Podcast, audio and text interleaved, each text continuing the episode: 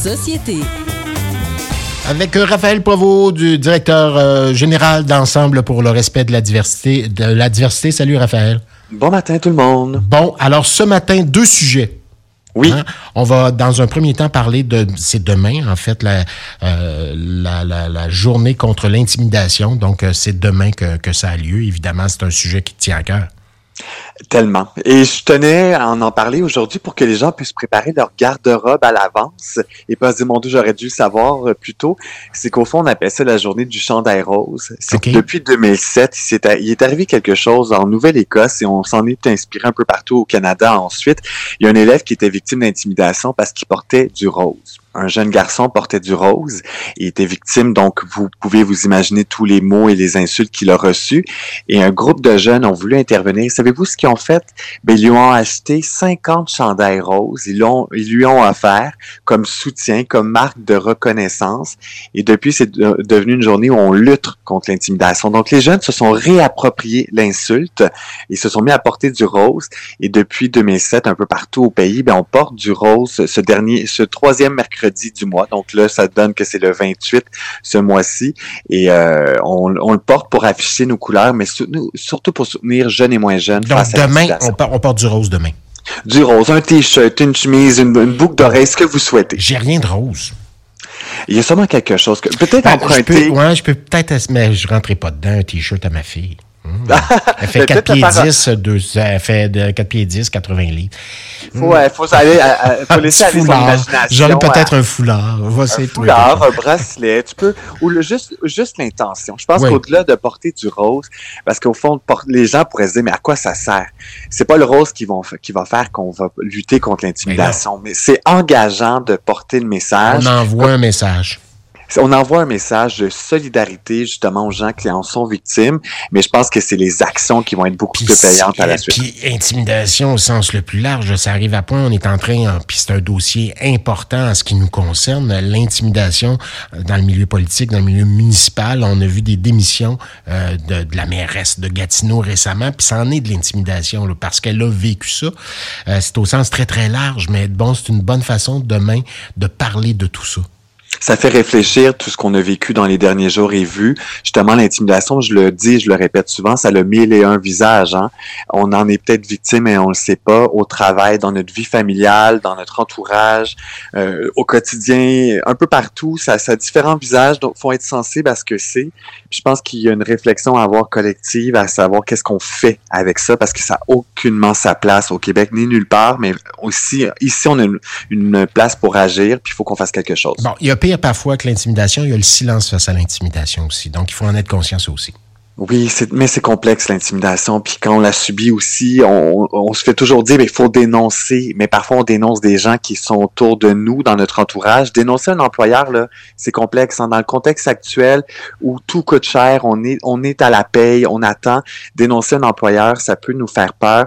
Mais pour votre santé physique et mentale et votre bien-être à long terme, n'hésitez jamais. C'est long, c'est complexe, ça peut faire peur, mais au final, on est gagnant à le faire. Bon, alors c'est noté demain, donc on se trouve du rose puis on en parle de l'intimidation.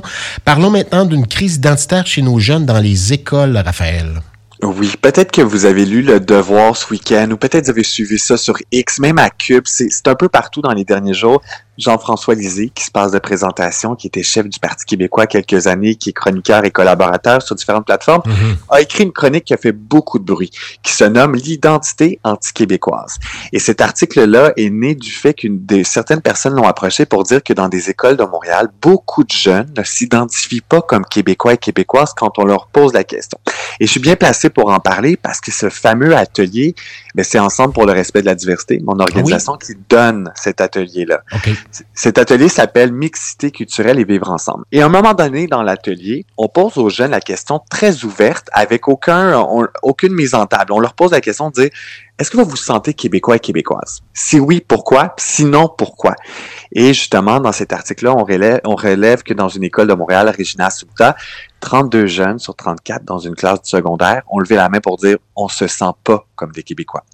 Et pourtant, c'est des gens qui vivent au Québec, peut-être de première, deuxième, troisième génération, mais ces jeunes-là ne se sentaient pas québécois. C'est quand même Et- quelque chose, là. c'est, il y a sûrement des gens qui réagissent en ce moment en nous écoutant. Il faut se demander pourquoi ils répondent ça, parce que par définition, ils le sont québécois. Ils vivent au Québec, donc ils sont québécois et québécoises. Mais dans leur identité, dans leur ressenti, c'est pas le cas quand même. Pas juste chez les jeunes, hein, je, je, sans nommer qui que ce soit. Euh, la semaine dernière, on parlait euh, de ce mois de février qui est pas encore terminé, hein, qui est le mois de l'histoire des Noirs. On parlait avec des gens, on se préparait à faire euh, l'émission spéciale qu'on a fait qu'on a faite vendredi, et puis on parlait avec des gens issus de, de, de, la minorité, non pas de la minorité, mais je cherche le mot, je veux pas dire des gens de couleur, là qu'il faut plus des gens racisés, des gens racisés ou plutôt des gens des afro-descendants. Je poser la question, vous êtes québécois, vous vous sentez comment? Pas du tout, je me sens pas québécois. Certains oui, certains disaient non, puis je faisais, oh mon Dieu. Puis c'était comme dans ma dans ma tête, c'était comme une faillite à quelque part, comme si on avait failli à quelque chose dans l'accueil. Ben, il y a, tu sais, on peut pas. Je donnais une entrevue hier, puis c'est tellement un sujet qui est complexe et délicat de mettre la faute sur un groupe ou un autre. Je pense qu'il y a de part et d'autre euh, une responsabilité à dire est-ce qu'on accueille correctement? Euh, on parle pas de l'individualité, hein, parce qu'il y a des gens sûrement qui nous écoutent qui disent ben moi je suis super accueillant par qui, ce que je fais. Donc il y a peut-être quelque chose de plus grand que nous, mais aussi des gens qui arrivent, est-ce qu'ils ont, ou tu sais c'est toute une histoire immigrée dans un pays. On ne sait pas toutes les raisons du pourquoi, c'est complexe. C'est pas toujours un choix fait euh, avec grand bonheur. Je m'en vais refaire ma vie au Québec. Des fois c'est plus complexe que ça. Là. Exactement. Donc, c'est difficile de s'approprier une identité qui n'est pas la nôtre. C'est dramatique. Mais ce qu'on relève aussi dans la chronique, c'est qu'il y a aussi un déni et un dénigrement du Keb. Donc, cette fameuse expression qui est née il y a quelque temps, donc du Keb. Donc, on peut se faire l'image d'un stéréotype d'un Québécois. Et pour beaucoup de gens, ils veulent pas être associés. je m'attendais au Canada, j'arrive au Québec, puis c'est autre chose. Exactement. Donc, tout, il y avait des clichés là, du Québécois qui part en chalet le week-end, qui écoute le hockey, qui, oui, il y a des Québécois qui font ça, puis c'est parfait, puis c'est bien correct, mais il y a des gens qui dénigrent ça. Donc, ce qui est, ce qui est dommage, et moi, c'est ce que je dénonce de tout bord, tout côté, c'est de d'attaquer une communauté, de la de la ridiculiser, d'en faire des préjugés. Que ce soit les Québécois, aucun Québécois devrait être victime d'harcèlement, d'intimidation, de dénigrement, et inversement, nous-mêmes, on devrait jamais le faire et on devrait jamais tomber dans le majorer les gens, d'en faire des majorités, puis tomber dans des clichés, puis de parler toujours avec... Tu sais, on avait parlé récemment les, les immigrants, les Français, les Algériens, les Québécois. Non, il y a des Québécois comme ça, il y a des Algériens comme ça, il y a des euh, personnes haïtiennes qui sont comme ça. Donc, arrêtez de toujours généraliser. Mais je pense qu'il y a un travail profond à faire, et c'est pour ça que notre atelier existe, pour défaire des préjugés, pour mieux vivre ensemble. C'est complexe parce que justement, en Montréal, il y a beaucoup de jeunes blancs qui sont victimes d'intimidation par d'autres groupes. Mais quand on va en région, c'est aussi d'autres minorités qui sont victimes d'intimidation par des groupes majoritaires. Donc, qu'on soit en région ou à Montréal, il y a un problème qui est peut-être pas toujours le même, mais qu'au final se ressemble. Il y a de la discrimination, puis ça, ça n'a pas sa place nulle part. Voilà, c'est dit. Alors, si on veut euh, t'inviter pour faire un atelier, on fait quoi? Euh... Cherchez-nous sur le web, ensemble pour le respect de la diversité. Vous nous trouvez, vous nous contactez. Il y a nous, mais il y a plein d'autres organismes. Sinon, on peut pas le faire, on va vous référer. Mais on est là pour outiller, pour mieux dialoguer, pour qu'on puisse mieux vivre ensemble. C'est ça qu'on fait. Pour les tout petits comme pour les tout grands, les ateliers? Primaire, secondaire, public, privé, en région, que tu sois à Val-d'Or, Longueuil, Brossard, à Montréal. On est un organisme accessible, très humain, puis j'ai une équipe qui est extraordinaire, qui est là pour juste aider les gens à mieux se comprendre. Ce diable de Raphaël, la réponse à tout, décidément. Hey, à la semaine prochaine. Bonne semaine. Merci Raphaël Provost, directeur général d'ensemble pour le respect de la diversité.